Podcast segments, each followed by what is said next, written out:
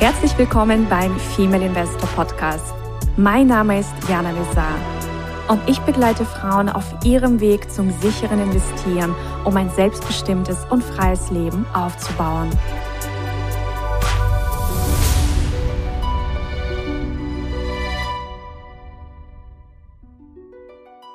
So. Herzlich willkommen beim Female Investor Podcast bei einer frischen neuen Folge aus Mallorca. Und wir haben zauberhaftes Wetter. Ich habe eine wunderbare Frau an meiner Seite und wir sprechen heute über ein ganz, ganz tolles Thema. Das verrate ich auch gleich. Aber zunächst eine kurze Vorstellung von Denise. Äh, Denise kenne ich schon seit einigen Jahren, also seit 2018. Und sie ist Medium für spirituelle Business Rockstars. Was das ist, verrät sie uns auch gleich. Auf jeden Fall kenne ich ihre Arbeit sehr, sehr gut, schätze sie auch sehr und äh, freue mich, dass wir gleich über das Thema plaudern. Wenn es ums Geld geht, geht es nie ums Geld. Und seid gespannt und liebe Denise, herzlich willkommen beim Female Investor Podcast. Ja, liebe Jana, ich danke dir so herzlich für die Einladung. Ich habe mich so riesig drauf gefreut, habe immer in meinen Kalender geschaut, was steht diese Woche an. Ich so, oh, ja, ich habe noch Interview mit Jana. Also ich freue mich riesig dabei sein zu dürfen. Ja, wir plaudern ja in regelmäßigen Abständen über Gott und die Welt und, und äh, ja, immer wieder auch über das Thema Geld und Businessaufbau. Und ähm, du bist ja Medium für spirituelle Business Rockstars. Vielleicht erklärst du ganz kurz, was ist das? Was machst du? Also der, der, der Claim hieß mal Mentorin für spirituelle Business Rockstars, um eben zu sagen, ähm, wer ist meine Zielgruppe? Jemand, der verstanden hat, dass man ein Business nicht so nach diesen harten Regeln aufbauen muss, sondern mit so einem spirituellen Touch daran gehen kann. Und Rockstar halt, ich rocke mein Leben, ich nehme mein Leben selber in die Hand. Und ich finde halt, durch, durch meine Erfahrung halt als Business-Mentorin oder Business-Coach in all den Jahren, in denen ich das schon mache, ist mir aufgefallen, dass viele das Pferd von hinten aufzäumen und sagen, okay, ich fange mal mit der Homepage an. Ich muss ja gefunden werden. Und ich sage, nee, find dich doch erstmal selbst. das ist gut, ja. Und, und deswegen halt spirituell. Also ich mache diesen Touch andersrum ne, als viele andere. Und irgendwann habe ich gesagt, Mentorin das passt eigentlich gar nicht mehr, weil ich so hochenergetisch arbeite und viele Antworten auch channel für meine Klienten, dass ich gesagt habe, nee, ich, ich switche jetzt von Mentorin zu Medium, weil das ist das, was ich mache. Ich bekomme Antworten, wo ich keine Ahnung habe, wo die herkommen und wo ich sehe, wie es bei meinen Klientinnen im Gesicht weich wird, die Schultern entspannen sich und die sagen, ach, endlich versteht mich jemand, das ist wunderbar. Und sehr, so kam das. Ja, und du hilfst ja, wie du sagst, eben, ja, dass die Menschen, die Frauen, die Männer ihr Leben rocken, ihr Business rocken, aber auch vor allem ihre Geldbeziehung rocken. Und darum geht es auch in diesem Interview. Du hast ja mal diesen Satz gesagt, wenn es ums Geld geht, geht es nie ums Geld. Was meinst du damit? Damit meine ich, dass wir zwar gerne dazu tendieren zu sagen, ich hätte gern mehr Geld, oder ich habe zu wenig Geld oder wenn ich doch nur mehr Geld hätte, dann bla bla bla, was auch immer. Aber eigentlich ähm, geht es ja um das, was hinter dem eigentlichen Thema steht. Was, was will ich denn eigentlich haben? Es ist ja nicht der Traumurlaub, sondern es ist die Freiheit, der Ortswechsel, die neue Kultur, die ich damit verbinde. Es ist nicht das Haus, sondern es ist dieses sich geborgen fühlen, ein Heimatgefühl aufzubauen. Es ist nicht die Louis Vuitton Handtasche, sondern es ist der Lifestyle, das ähm, Luxusgefühl dahinter. Und das genau meine ich damit, dass wir uns mal klar machen sollten, wenn wir irgendwas wollen, was mit Geld zu kaufen ist, was erkaufe ich mir denn da eigentlich? Mhm. Das heißt, sollte man sich das dann aufschreiben oder reicht es einfach nur darüber zu denken und ein Gefühl, also quasi eine Emotion dazu aufzubauen? Mhm. Also ich würde sagen, das hängt so ein bisschen vom Typ ab. Was bist du für ein Typ? Der eine ist sehr visuell unterwegs, dann ist dieses Vorstellen natürlich, dieses Erträumen die Methode, die man nutzen sollte. So, ich, ich sehe diesen inneren Film vor mir ablaufen. Ich, ich, ich äh, rieche praktisch diese Luft, die ich da auf der Karibikinsel einatme. Der Cocktail steht vor mir. Ich tauche so ein in dieses ja, Lebensgefühl und dann, wie du sagst, kommt auch so ein Gefühl in mir hoch. Und bei einem anderen funktioniert das überhaupt nicht. Der kann sich gar nicht konzentrieren. Der denkt sich, ja, ich versuche ja zu träumen, aber ich denke nur an die Einkaufsliste, was da noch rauf muss. Ich muss noch Milch kaufen. Dann ist es für dich vielleicht leichter, das wirklich aufzuschreiben. Mhm. oder ein Bild zu malen oder dich durch äh, Bilder durchzuklicken im Internet, dann gib doch Karibikinsel ein und klick dich da durch. Also ähm, finde das, was für dich am besten funktioniert. Mhm. Bei mir zum Beispiel funktioniert es am besten, wenn ich es mich sagen höre. Ich muss es sprechen und mich selber hören dabei. Dann rastet es bei mir ein. Und mhm damit fängt es im Grunde schon an, äh, dass jeder, der hier zuschaut, ähm, zuhört, einfach mal überlegt, wie funktioniert es denn für mich am besten? Vielleicht auch mal das eine oder das andere ausprobiert und sagt, ja, so, so, so kriege ich es am ehesten. Mhm. Und dann nimm das. Mhm. Und ähm, welche Herausforderungen haben deine Klientinnen beim Thema Geld so am, am meisten? Ist es dieses, äh, sich überhaupt vorzustellen, dass man viel Geld haben kann? Weil man bis jetzt eher mit wenig haushalten musste? Oder was sind so die typischen Herausforderungen? Die größte Herausforderung ist sicherlich, dass sie immer wieder in das Geldding überhaupt reinrutschen. Dieses, mhm. naja, du hast ja recht, Denise, aber wenn ich dann erst die Million habe, dann. Und ich so, yeah, ja, was denn dann? Ja, dann ähm, äh, ähm, äh, genau, mach dieses dann mal fertig. Was ist denn dann? Mhm. Worum geht es denn dann? Brauchst du überhaupt eine Million? Eben. Das ist genau der Punkt, weil viele, also wenn sie finanzielle Ziele formulieren, ich weiß nicht warum, aber jeder, fast jeder schreibt eine Million hin. Warum die Million? Mach mal eine schräge Zahl. also ähm, ich habe mal durchgerechnet, ähm, wenn ich meinen Lebensstil lebe mit allem drum und dran, was, also wenn wir gerade nicht Corona haben, mit allem drum und dran, dann brauche ich so zwischen 12.000 und 15.000 Euro. Mhm. Da ist aber auch die Reise mit drin, die ich ja nicht jeden Monat antrete. Ähm, da, da ist Essen gehen mit drin, noch und nöcher, der gute Champagner, was auch immer.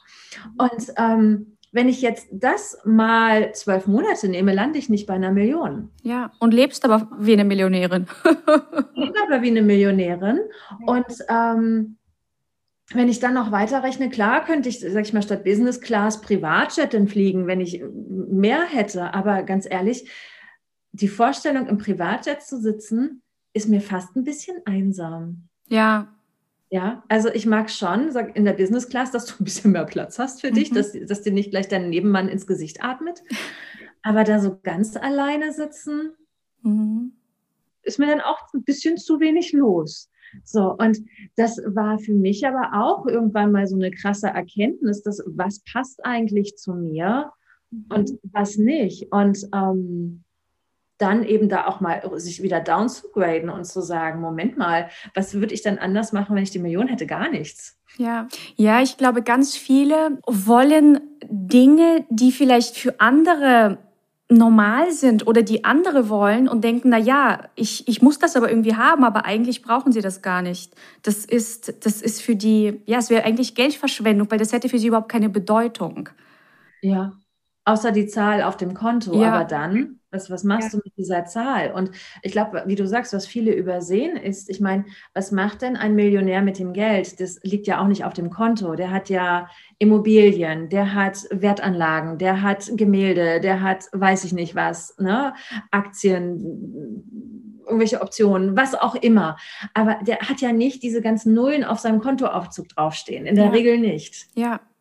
Ne? Und das ist aber das, wo die meisten versuchen, darauf hinzuarbeiten und immer wieder in diese Falle aber auch selber reintappen. Mhm. Der Verstand versteht, ja, stimmt.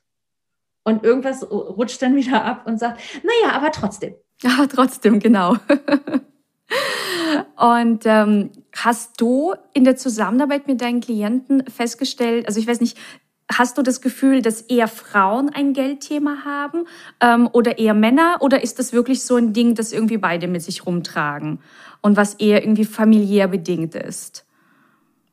Also Jetzt arbeite ich hauptsächlich nur mit Frauen, dass ich es für Männer gar nicht wirklich beantworten mhm. kann, mhm. außer vielleicht meine Beobachtung so aus dem Freundeskreis. Mhm. Und das ist ähm, schon auch ein Selbstwertthema hat. Also wenn dein Selbstwert relativ niedrig angesiedelt ist, egal woher das jetzt kommt, ob aus der Kindheit oder eben aus familiären Verstrickungen heraus, dann betrifft es in der Tat beide Geschlechter.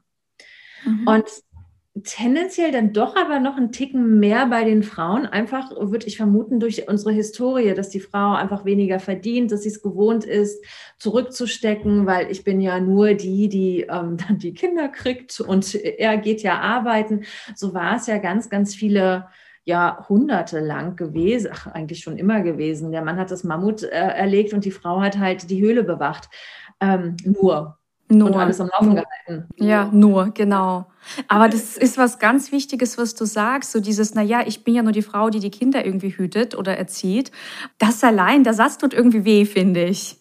Ja, ich, ich, da macht wirklich was mit dem Selbstwert. Allein wenn man diesen Satz schon denkt und, oder ausspricht und wenn eine Frau das ständig über sich denkt und ich meine Kinder großziehen, das ist eine, eine Wahnsinnsleistung. Also es ist ja wirklich, hat immer was damit zu tun, wie bewertest du deine eigene Tätigkeit. Wenn du dieser Tätigkeit einen hohen Wert zumisst und sagst, ich mache den geilsten Job auf der Welt, noch geiler als mein Mann, der arbeiten geht, weil ich gehe genauso arbeiten mit den Kindern, äh, dann hast du, glaube ich, trotzdem auch einen anderen Selbstwert Selbstwert, als wenn du sagst, naja, ich bin ja nur die Mama, oder?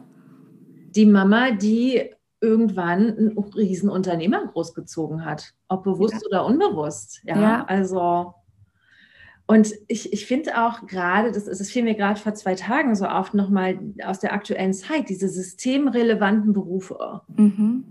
Ich sage, nenn mir doch mal einen Beruf, der nicht systemrelevant ist. Mhm. Also ich finde, ähm, meine Friseurin ist absolut systemrelevant. Für mein Wohlfühlsystem ist die unfassbar wichtig. Ja. Ja.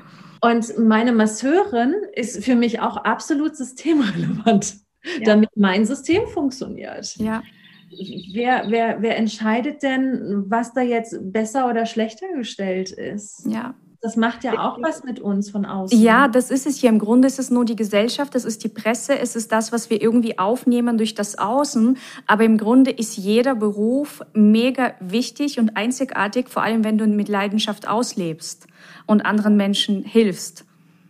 Ja, und da sagst du was ganz Wichtiges, finde ich, Jana. Dieses, wenn ich mit Leidenschaft dabei bin und sehe, welchen Mehrwert ich stifte beim anderen, mhm. oder wir benutzen ja auch das gern das Wort dienen in unseren ja. schwierigen Kreisen. Ne? Ich diene dem anderen mit meinem Sein, mit meinem Wirken, mit meinen Ideen, dann sollte der Selbstwert automatisch nach oben gehen, weil du tust einen Dienst an der Menschheit, egal was du machst, ob du mir auf dem Markt meine Äpfel verkaufst, ob du mir die Haare schick machst und ich mich da drin wohlfühle, ob du mir eine Bluse verkaufst, die ich gerne anziehe, ob du mein, meine Oma pflegst, die im Pflegeheim liegt, ob du mir Benzin verkaufst, dass mein Auto fährt. Das, äh, oder Schmuck herstellst. Ja. ja. Mhm.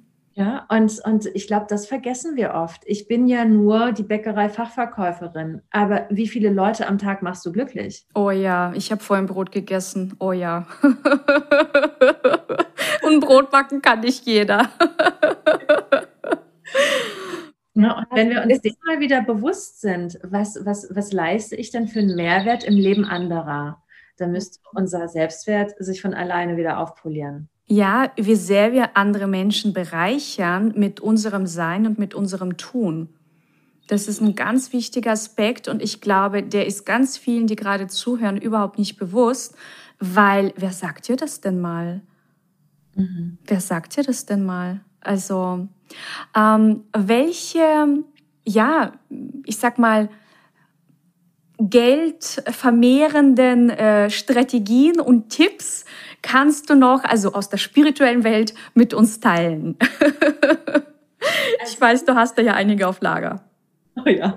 Also Tipp Nummer eins ist ähm, liebe Geld. Oh ja. Ne? Also äh, ich, ich, ich stelle mir immer vor, wenn, wenn Geld jetzt ähm, mein Interviewpartner wäre. Mhm oder auf dem Sofa sitzen würde, ein Gast bei mir zu Hause ist und ich sage, naja, du bist ja auch die Summe allen Übels, ne? Ja. Dann müsste mein Gast eigentlich aufstehen und das Haus verlassen. Ja. Ja, oder wenn ich sage, du bist ja auch nur ein Mittel zum Zweck, dann weiß ich nicht, ob ich diese Freundschaft so aufrechterhalten möchte. Ja. Ne? Und das, das machen wir aber ganz oft. Und ähm, ich, ich sag mal, bei, im Umgang mit anderen Menschen ist uns das so oft äh, klar, dass das, wenn ich nett zu dir bin, bist du auch nett zu mir. Wenn ich dich ankacke, kackst du mich wahrscheinlich zurück an oder stehst über den Ding und gehst. Und Geld macht das halt auch. Mhm. Wenn ich das doof finde, dann spiegelt mir Geld meine innere Einstellung und sagt, dann gehe ich halt woanders hin, ist mir doch egal. Und da fällt mir immer so das Märchen vom Sterntaler ein, wie sie so mit ihrer Schürze dasteht und die Sterne auffängt. Das heißt, das Geld, das ist schon da. Mhm. Die Frage ist halt, machst du die Schürze auf und lässt es reinfallen oder lässt es an dir vorbeiplumpsen und sagst, nö, ich wüsste ja auch nicht, was hier los ist. Also Tipp Nummer zwei, wie empfangsbereit bist du denn überhaupt? Mhm. Das ist ähm, ganz interessant. Also, weißt du, was ich in der Zusammenarbeit mit Frauen immer wieder feststelle? Ähm, die Frauen, die dann ja ein gewisses Vermögen anhäufen, Geld verdienen, vielleicht die Karriereleiter hochsteigen, ein Business aufbauen, aber ich rede jetzt vor allem die, die in einem Konzern sind. Dass denen ganz oft ähm, vorgeworfen wird, wenn sie dann auch in Gehaltsverhandlungen mehr verlangen, ähm, immer wieder daran erinnern, dass sie eine gute Arbeit machen, dass sie es ja wert sind, auch diese Gehalts äh, äh, also Erhöhung zu bekommen, dass sie ganz oft so als oberflächlich dargestellt werden. Das wird mir wirklich ganz oft gespiegelt. Und selbst ich habe in der Bank damals die Erfahrung gemacht, weil ich habe auch immer verlangt, weil ich habe auch viel gebracht, ich habe äh, ja viel für die Bank verdient. Und ich habe immer quasi in den Mitarbeitergesprächen gesagt, ja, bitte mehr, bitte mehr, bitte mehr. Ne? So natürlich ein bisschen anders formuliert, aber vom Grundgedanken. Und ich weiß zum Beispiel, dass mir irgendwann jemand, also mein Chef gesagt hat, also Jana, du machst eine super Arbeit, ist total toll, alles super. Ah, du bist schon ein bisschen geldgeil. Und ich meine, ich kann damit umgehen. Das ist mir egal, weil ich ja auch spirituell ne, auch an mir arbeite und einfach weiß, also wenn ich Geld nicht liebe, kommt es ja eben auch nicht. Ähm, aber ganz viele, die dieses Wissen nicht haben, die sind mit solchen äh, Aussagen, die, die, kannst du für ein Leben schädigen. Die wär, weißt du, was ich meine? Und da finde ich ganz spannend, ähm, wenn man mal auf die Wortwahl achtet, Geld geil. Weil ähm, als ich äh, so im Teenie-Alter war, war geil das Modewort. Wir fanden alles geil. Mhm. Also ist ja Geld geil eigentlich gar kein Schimpfwort. Mhm. Es ist ja gar keine negative Behaftung, weil ich meine, ich war auf irgendeinem Konzert und ich kam nach Hause und meine Mama hat gesagt, und wie war das Konzert? Und ich so, geil! Also es war ja toll, ne? Oder als ich meinen Führerschein hatte und ja, geil! Also wieso mutiert Geld geil zu einem Schimpfwort, wenn geil doch eigentlich geil ist? Ja, aber stell dir vor, eine Frau kann damit nicht so gut umgehen und äh, setzt es selber gleich mit oh, oberflächlich ich, und verbietet sich dann, weil wir sind jetzt beim Empfangen, und verbietet sich dann, äh, Geld zu empfangen oder mehr zu verlangen. Ja, die wird dann quasi still, wird zu so, ja, okay, wahrscheinlich ist das nicht gut, wenn ich ständig danach frage, obwohl meine Leistung super ist. Und dann, weißt du, und was würdest du solchen Frauen raten? Weil, also mir wird es wirklich ganz oft gespiegelt von den Mädels, die bei mir in Konzernen noch sind und ähm, ja, sich jetzt mit Geldthemen beschäftigen. Also da würde ich sagen, guck dir doch mal Frauen an, die so viel oder noch sehr, sehr viel mehr verdienen als du. Mhm. Und guck doch mal, wie oberflächlich die rüberkommen. Mhm. Findest du Beispiele, wo du sagen kannst, wow, das ist eine Frau, die verdient sowas von sehr viel mehr Geld als ich und ich finde die trotzdem sympathisch. Die kommt mir gar nicht oberflächlich vor. Ich äh, finde die, also ich wäre am liebsten mit der befreundet. Und dann relativierst du das und kannst das für dich wieder drehen, indem du einfach nach Beispielen suchst, wo es einfach nicht stimmt. Mhm. Und zum Thema empfangsbereit sein, was heißt das für dich konkret? Empfangsbereit sein heißt, dass wir oftmals Dinge wollen, für die wir, in die wir nicht reingewachsen sind. Mhm. Äh, also unser Ego, unser Verstand will Dinge. Also bleiben wir wieder bei der Million. Ich will was. Und gleichzeitig, wenn ich es nicht habe, hindert mich ja irgendwas daran. Und da mal zu hinterfragen, was ist es denn eigentlich, was mich hindert? Weil wenn ich was will und ich habe es nicht, dann gibt es einen Grund, warum nicht. Sonst hätte ich es ja. Also äh, anderes Beispiel, wenn ich Durst habe, will ich Wasser. Ich weiß, wie ich das mache. Mhm. Entweder frage ich jemanden, der hier so rumspringt und sagt, kannst du mal? Dankeschön. Oder ich ähm, hole es mir selbst. Ich kenne den Weg, ich weiß, was ich dafür tun muss, funktioniert. Und zwischen Wasser und Geld ist kein Unterschied. Wenn ich es wirklich will, finde ich einen Weg daran zu kommen.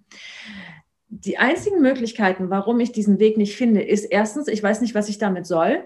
Ich würde mir jetzt kein Wasser holen, wenn ich keinen Durst habe. Warum, warum? Soll ich mich jetzt hier mit zehn Flaschen hin, soll ich jetzt zehn Flaschen in mein Wohnzimmer stellen, wenn ich die nicht brauche? Warum? Macht für mich keinen Sinn.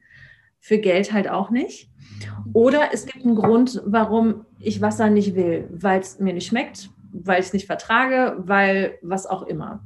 Und bei Geld halt auch. Warum will ich es nicht? Weil ich vielleicht denke, na, dann werde ich ja meiner Familie gegenüber nicht mehr loyal sein, weil die waren immer arm, jetzt hätte ich ja mehr, dann breche ich ja aus, dann zeige ich meinen Eltern, ja, komm, ihr habt ja gar nichts auf der Reihe gekriegt. Mhm. Guck mal, wie leicht es ist, Geld zu verdienen. Das machen Kinder nicht so gerne. Und das sind ja keine Muster, die hier ablaufen. Das ist ja in so einer tiefen Ebene unterwegs, dass wir dem nicht bewusst sind. Oder es kann sowas sein, wenn ich viel verdiene, dann kriegt das Finanzamt ja auch viel. Finanzamt finde ich doof. Mhm. Dann nehme ich lieber weniger ein oder auch äh, sich schlecht fühlen im Freundeskreis. Also das könnt ihr auch mal beobachten, dass wenn ihr irgendwo essen geht mit euren Freunden, mit so einem alten beständigen Kreis ähm, und alle bestellen das günstigste auf der Speisekarte und du willst, weiß ich nicht, die Austern, bestellst du die dann oder fühlst du dich schlecht mhm. und nimmst dann die Suppe, weil alle die Suppe nehmen.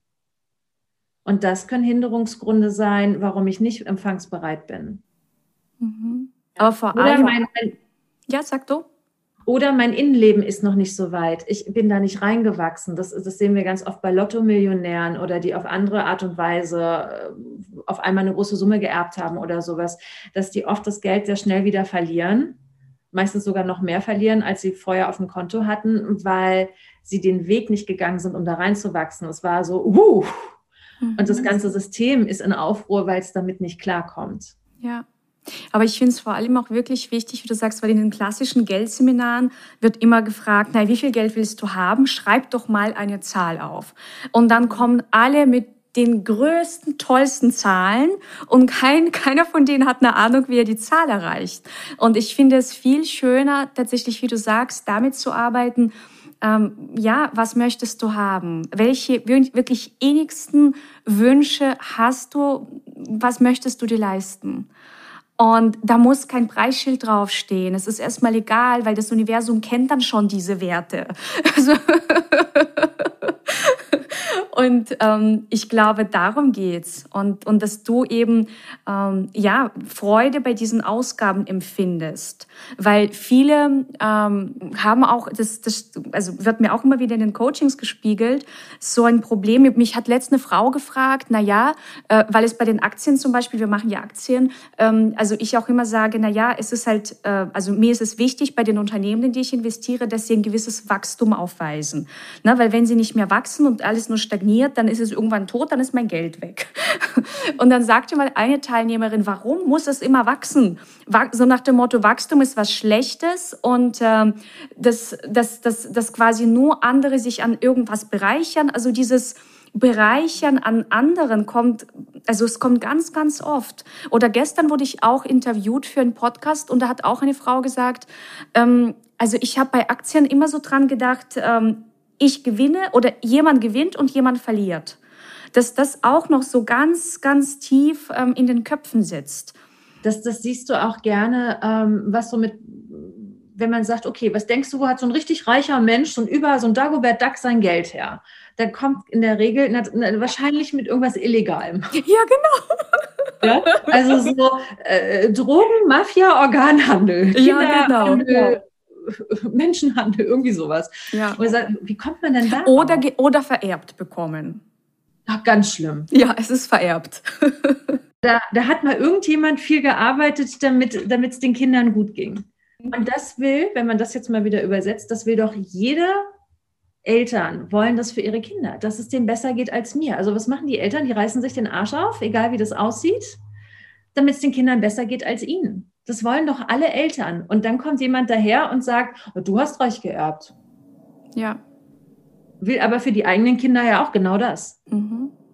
Ne? Ist eigentlich auch kurios. Und dann guck dir mal an, diese ganzen Berufe, die so, so Heilerberufe, alles, was jetzt so, so zunimmt, ne? Heilpraktiker, alternative Medizin, Schamanismus, Hebammen, wo sie, die verdienen alle nichts. Ja. Auch spannend. Mit, mit echter Arbeit am Menschen darf ich nichts verdienen, weil ich, ich heile ja nur. Mhm. Aber die äh, Mafia, die dürfen. Ja. Schwarz und weiß, da gibt's nichts dazwischen. Was ich aber spannend finde, ist, dass ganz viele übersehen, dass je mehr Geld ich habe, desto mehr tue ich für die Gesellschaft, weil ich bin eben nicht der Dagobert Duck, der da drauf sitzt, sondern ich investiere das Geld, da haben andere was davon. Und egal, worein ich das investiere, ob ich es in Aktien investiere und damit eine Firma unterstütze, die in der Tat wachsen kann, will ich für meine Kinder, will ich für mich, will ich für diese Firma auch. Vielleicht stellen die meine mein Kind irgendwann mal an weiß ja, man ja, nicht. Ja. Oder ich in die Firma investiert habe, dass es die noch gibt. dann ähm, äh, gebe ich Geld für eine Putzfrau aus, die äh, durch mich dann Arbeit hat. Die durch mich Arbeit hat, die ihren Kindern Weihnachtsgeschenk kaufen kann. Dann ähm, gehe ich natürlich essen, statt selber zu kochen. Da werden Kellner, Restaurantbesitzer, Köche bezahlt. Auch wieder eine Putzfrau. Also dieser Schwanz geht ja immer weiter. Also je mehr Geld ich habe, desto mehr kann ich ja ausgeben, desto mehr Menschen ist damit geholfen, dass ich Geld habe. Also du bereicherst im Grunde oder wir bereichern dann wieder die ganze Welt und die Wirtschaft durch unsere Freudenausgaben, eben weil wir gerne in einem Restaurant essen gehen. Wenn wir niemals essen gehen, ich meine, das ist ja jetzt in Covid passiert, niemand ist essen gegangen. Was haben wir davon? Richtig, Und das wird dabei übersehen oder als äh, vor zwei, ich glaube, das ist schon drei Jahre her, ähm, die ähm, ach, in Paris äh, die Kirche gebrannt hat. Ah ja. Mhm. Ja, äh, die ganzen Hollywood-Stars haben gespendet. Ja.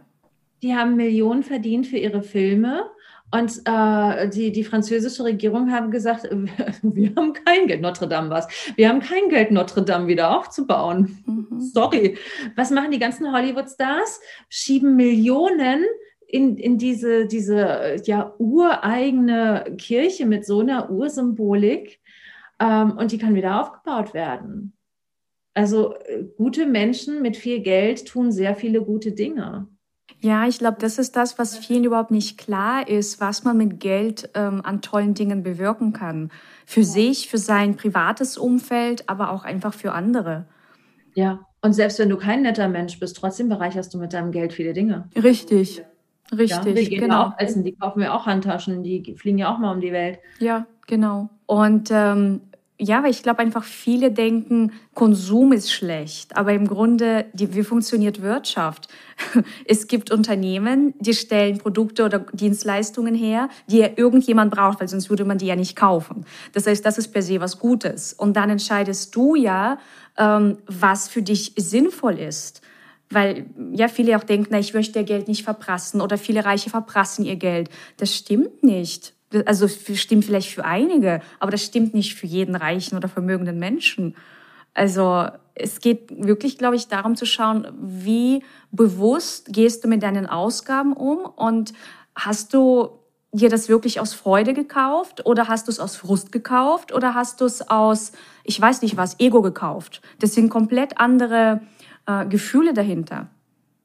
Ja, und die Sachen, die du aus Frust oder Ego gekauft hast, an denen hast du in der Regel auch nicht so viel Freude. Das ist dann wie dieses Kind, das sich so sehr was zu Weihnachten wünscht und dann spielt es ein, zwei Monate damit und sagt, so, jetzt ist langweilig. Ja. Aber die Sachen, die du so freudvoll gekauft hast, ähm, die wirst du immer wieder gerne anziehen, tragen, benutzen. Du wirst immer wieder, wow, dran denken. Ja. Also, also das ist dann auch egal, wie teuer die waren. Richtig. Ja, absolut. Ich habe auch alle Preiskategorien in meinem Kleiderschrank. Oder überhaupt. Und weißt du, was mir, was mir total viel Freude macht? Ich habe eine Eieruhr zu, in der Küche in Form von einem Muffin. Mhm. Und den habe ich mit, die habe ich mit meiner Mama mal, oder sie hat mir die gekauft, die hat, weiß ich nicht, 20 Euro gekostet oder so, weißt du, und wir hatten mal so einen richtig schönen Shopping-Tag. Es war der perfekte Tag. Wir hatten mal schön Essen, wir haben gequatscht und es ging gar nicht zum Shoppen. Es ging einfach nur, die Mama und die Denise verbringen Zeit zusammen. Und dann hat sie mir diese Uhr gekauft.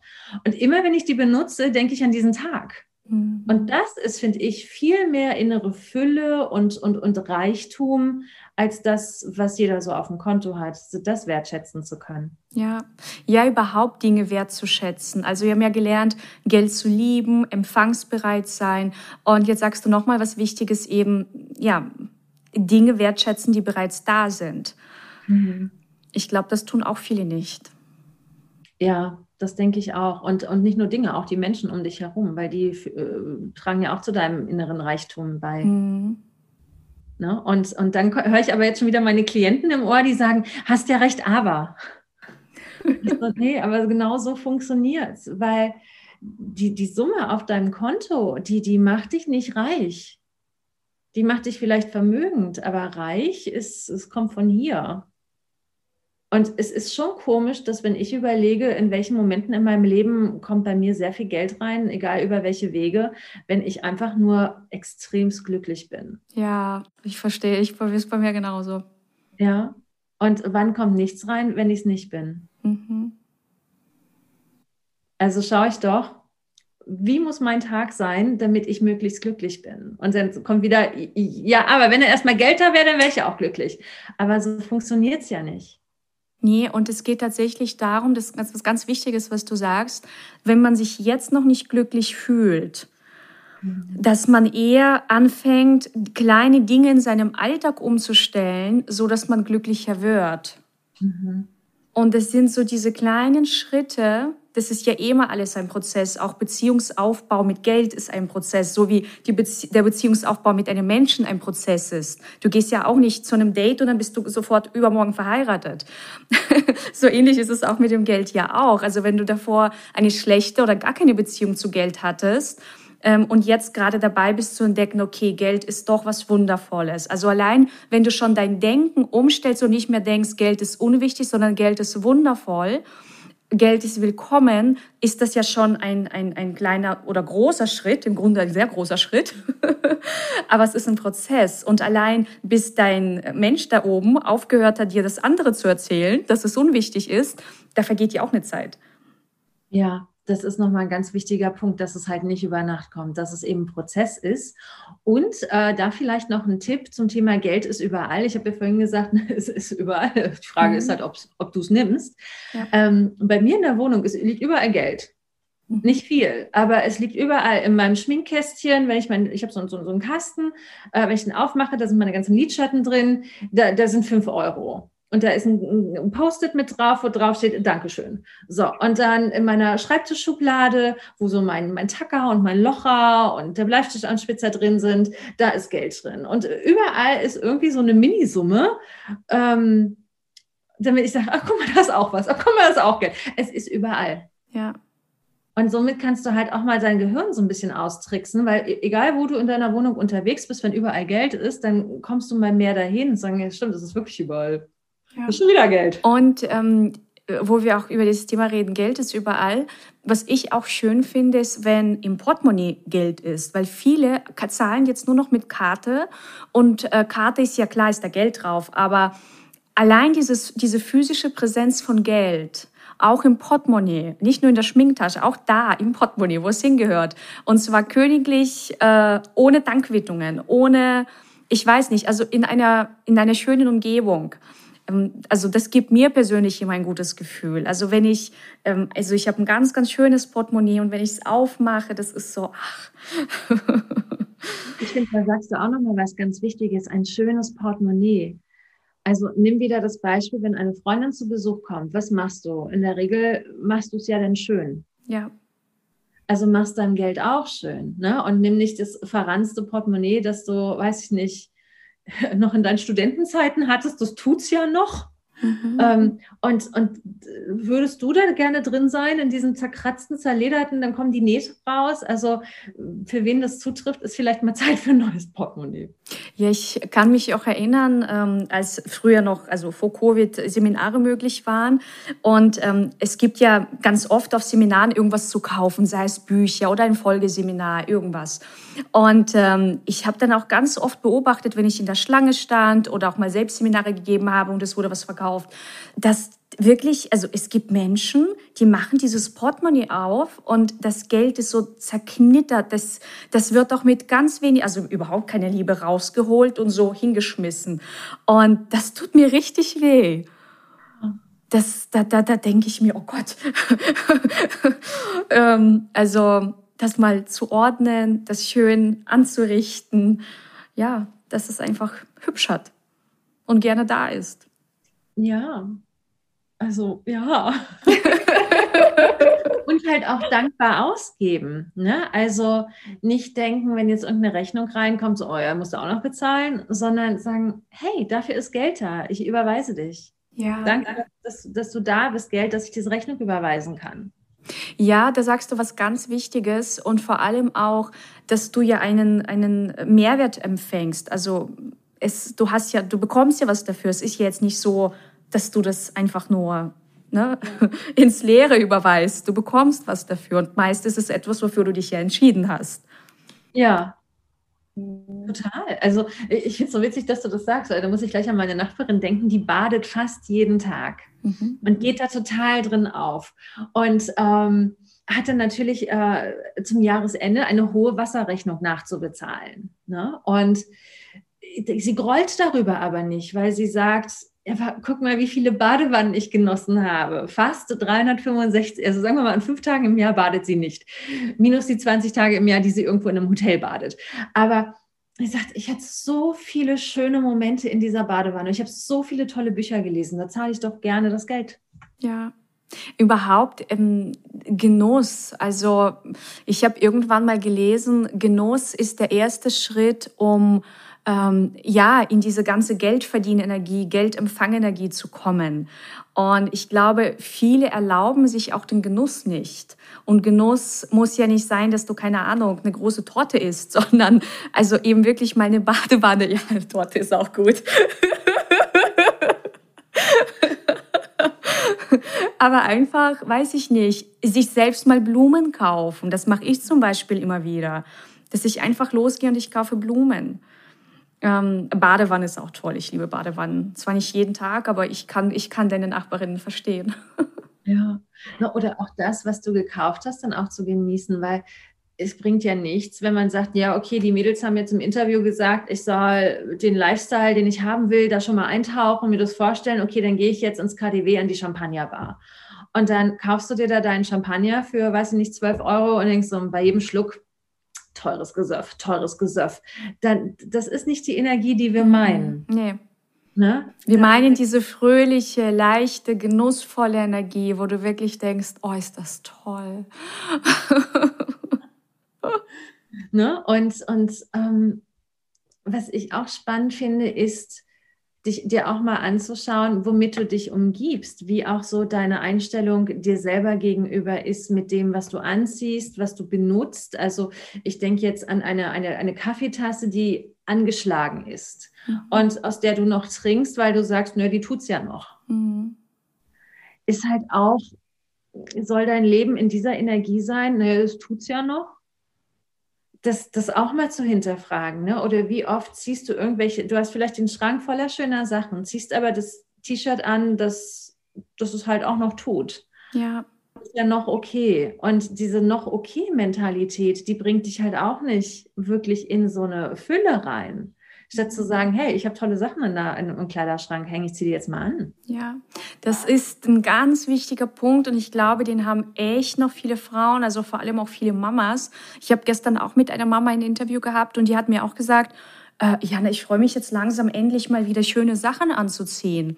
Und das Kind ist ja zwei Jahre alt. Und ich denke mir, jetzt erst nach zwei Jahren wird es Zeit für schöne Sachen? Come on. Warum denn nicht schon vorher?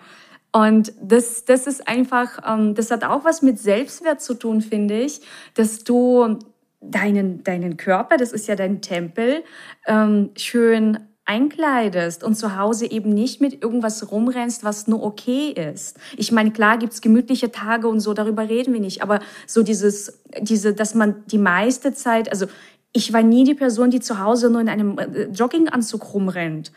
Das, das funktioniert für mich nicht. Also da habe ich einfach so ein Gefühl von, also ich möchte doch zu Hause gepflegt und irgendwie, also für mich schön aussehen. Wirklich einfach nur für mich und nicht nur für andere, wenn ich in die Oper gehe, dass ich mich dann irgendwie auftackle. und dann auch gar nicht mehr weiß, okay, wie geht das eigentlich, weil ich sie mache. Dein Mann dich nicht erkennt, weil er denkt, wer ist sie denn? Dann haben sie meine Frau gelassen, die trägt doch sonst eine Jogginghose. Und auch nochmal zum Thema Muttis und, und ähm, ich meine, ich kann natürlich verstehen, wenn du, wenn du ein spuckendes Kind hast, dass du sagst, ich muss mir meine Sachen ja nicht, nicht ähm, versauen lassen. Aber ganz ehrlich, ich habe so viel, ich habe jetzt selber keine Kinder, ich habe so viele Freundinnen, die Kinder haben, die ich besucht habe in sämtlichen Babystadien und ich war mit sämtlichen Körperflüssigkeiten besudelt und bin jetzt trotzdem nicht im Jogginganzug meine Freundinnen besuchen gegangen, sondern ja. ich habe eine Waschmaschine, ich habe bisher auch alles rausgekriegt. Ähm, das geht ja auch raus. Also, warum soll ich mich jetzt bewusst blöd anziehen, nur weil ich eine, eine Freundin mit einem Baby besuche? Ja. Ja, ja das, das, ist, das ist echt, wie wir so solchen sagen würden, Mindset. ja, es ist ja eine spannende Einstellung. Ähm, und überhaupt, ich, ja, das Thema Weiblichkeit. Mhm. Also ich, ich, ich beobachte auch ganz oft, äh, dass, ähm, also Empfangen ist ja auch eine weibliche Energie. Ähm, dass, ähm, dass, dass viele Frauen, also entweder es ist ähm, jemand, der ganz gerne sich kleidet und, und, und, und irgendwie schön macht oder gar nicht. Es gibt ganz selten was dazwischen, oder? Ganz ja. selten. Ja, ja. Was nicht heißt, dass die, die nicht, sich jetzt nicht schminken oder so mhm. nicht weiblich sind, weil viele haben ja auch, also ich habe eine Freundin, die hat einfach von Natur aus so zum, zum Niederknien rote Lippen. Oh ja. dass du keinen Lippenstift kaufst, ist mir auch klar. Die habe ich jetzt nicht mitgekriegt von, von Mutter Natur. Ja. Ähm, aber es ist halt doch schon auch so eine innere Haltung. Ne? Also wie bewege ich mich, wie gehe ich aus dem Haus oder, oder verschleiere ich eher meine Weiblichkeit? Ne? Mhm. Also ob das jetzt auch in, in einem gewissen Business-Kontext ist, dass du halt dich mehr so männlich kleidest oder eben auch, dass du es gar nicht zulässt, dass du eben auch eher so männlich läufst und nicht so weiblich schwingst. Also da kann man auch mal schauen. Aber wie du sagst, dieses Weibliche, das Yin in uns ist ja das Empfangene. Ja. Mhm. Ja, es ist ein sehr schönes Thema, das Geld. und ihr seht, wie wir auch angekündigt haben, wenn es ums Geld geht, geht es gar nicht ums Geld. Es gibt, es sind so andere Dinge. Ja. Und wenn du weißt, worum es eigentlich geht, fällt es dir auch leichter, das Geld zu nehmen. Und was mir aber auch auffällt, ist, ähm, weil du ja gefragt hast, was sind so auch die, die Klassiker, die mir immer begegnen, dass wenn dein Geld kommt, dann wird es aber auch nicht anerkannt. Mhm. Ja, das war ja jetzt total einfach. Nee, also nee, das zählt ja jetzt nicht. Oder ähm, naja, mein Mann hat das Geld in die Familie gebracht. Also da hatte ich ja, ja aber du hast dir den Mann geangelt. Also mhm du weißt ja, wie man an Geld kommt. Also, ja. du weißt, das, es kam halt durch die falsche Tür. Ja, dass man das bewertet, die, dass man die Quelle bewertet. Ja. Ist doch egal, wo es herkommt. Ist doch egal, ob es der Mann mitbringt, ob du es geerbt hast, ob du es auf der Straße gefunden hast, ob du es selber erarbeitet hast, wie schweißtreibend oder leicht die Arbeit ging. Fakt ist, du hast dir, du, du willst Geld, du weißt wofür und dann beschwerst du dich, dass es kommt. Mhm macht ja jetzt auch keinen Sinn, ne? Ja. Ja, das ist, das lernst halt nicht in der Schule. Nee, nee. Immer wieder während der Prozess, bis es irgendwann einrastet. Ich glaube, wir, wir könnten da jede Woche drüber reden, bis, bis irgendwann bei jedem sagt, jetzt habe ich es, ah, jetzt. Weil solange noch dieses Jahr aber kommt. Ja, es ist ja nicht wirklich kompliziert. Nee. Es ist nicht wirklich kompliziert. Aber wenn du eben erst damit startest und wahrscheinlich sagt dir dann eben dein Gehirn, na, so einfach kann es nicht sein. Dann würde es ja jeder haben. und ich glaube, das ist immer so. Das sind immer die einfachsten Lösungen, die funktionieren, aber die werden uns nicht als sinnführend vorgeführt, weil wir das halt in der Schule so gelernt haben. Es wird immer komplizierter und komplizierter. In der ersten Klasse fängst du an, da ist es vielleicht noch spielerisch, bis du zum Abi kommst. Es wird immer komplizierter. Es gibt immer Fächer, in denen du nicht so gut bist. Und in denen du gut bist, wirst du auch bewertet. Also musst du immer gucken, dass du deinen Schnitt hast und dich steigerst. Und irgendwann hat man keine Lust mehr darauf und sagt, das fand ich, fand ich mein ganzes Leben lang doof, warum soll ich damit jetzt weitermachen?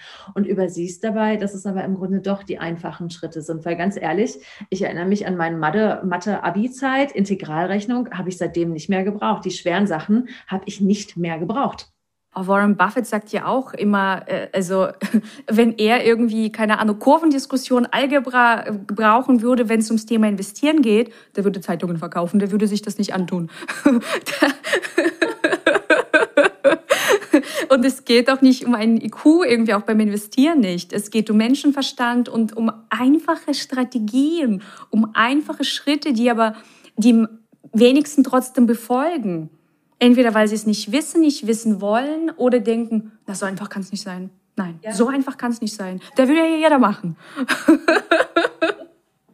ja. Ja, ich, ich glaube wirklich, dass es so ist. Guck mal, das ist ja auch beim Abnehmen. Eigentlich ist es total einfach. Du oh, findest ja. heraus, was du für ein, für ein Körpertyp bist. Verlierst du Gewicht über Sport, über Ernährung, über also Umstellung oder FDH oder weiß nicht, musst du irgendwelche Säfte trinken, Rohkost. Also finde heraus, wie dein Körper funktioniert, mach das. Mhm. Total einfach. Eigentlich genauso leicht. Aber wenn es so einfach ist, dann muss ich ja heute noch nicht damit anfangen. ja, genau. Und genauso ist es mit den Geldthemen. Es ist total einfach. Ja. Und du darfst entscheiden, ob du heute oder morgen damit startest. also am besten natürlich heute. Was wäre der Schritt für jetzt sofort für die Umsetzung, wenn jetzt die Zuhörerinnen zuhören? Also für jetzt sofort für die Umsetzung, bereinige dein Portemonnaie von allen Rechnungen, die da drin rumkeuchen und fleuchen, sortier dein Geld, machst dein Geld schön, kauf dir gegebenenfalls ein schönes Portemonnaie. Schritt eins. Und bedanke dich für dieses Geld, was jetzt schon da ist. Bedanke dich für das Geld, das jetzt schon da ist und hinterfrage mal, wie ist überhaupt meine Beziehung zu Geld? Ja. Finde ich Geld geil? Bin ich Geld geil? ich hoffe ja. Ich hoffe ja. Und frag mal wirklich, wie viel, wie viel will ich eigentlich haben und was würde ich damit machen? Ja. Weil ich wette mit dir, du kommst nicht auf eine Million. Es sei denn, du willst irgendwie eine Immobilie kaufen in weiß ich nicht wo. Ja, aber dann schreib dir auch auf, du willst eine Immobilie in weiß nicht wo kaufen.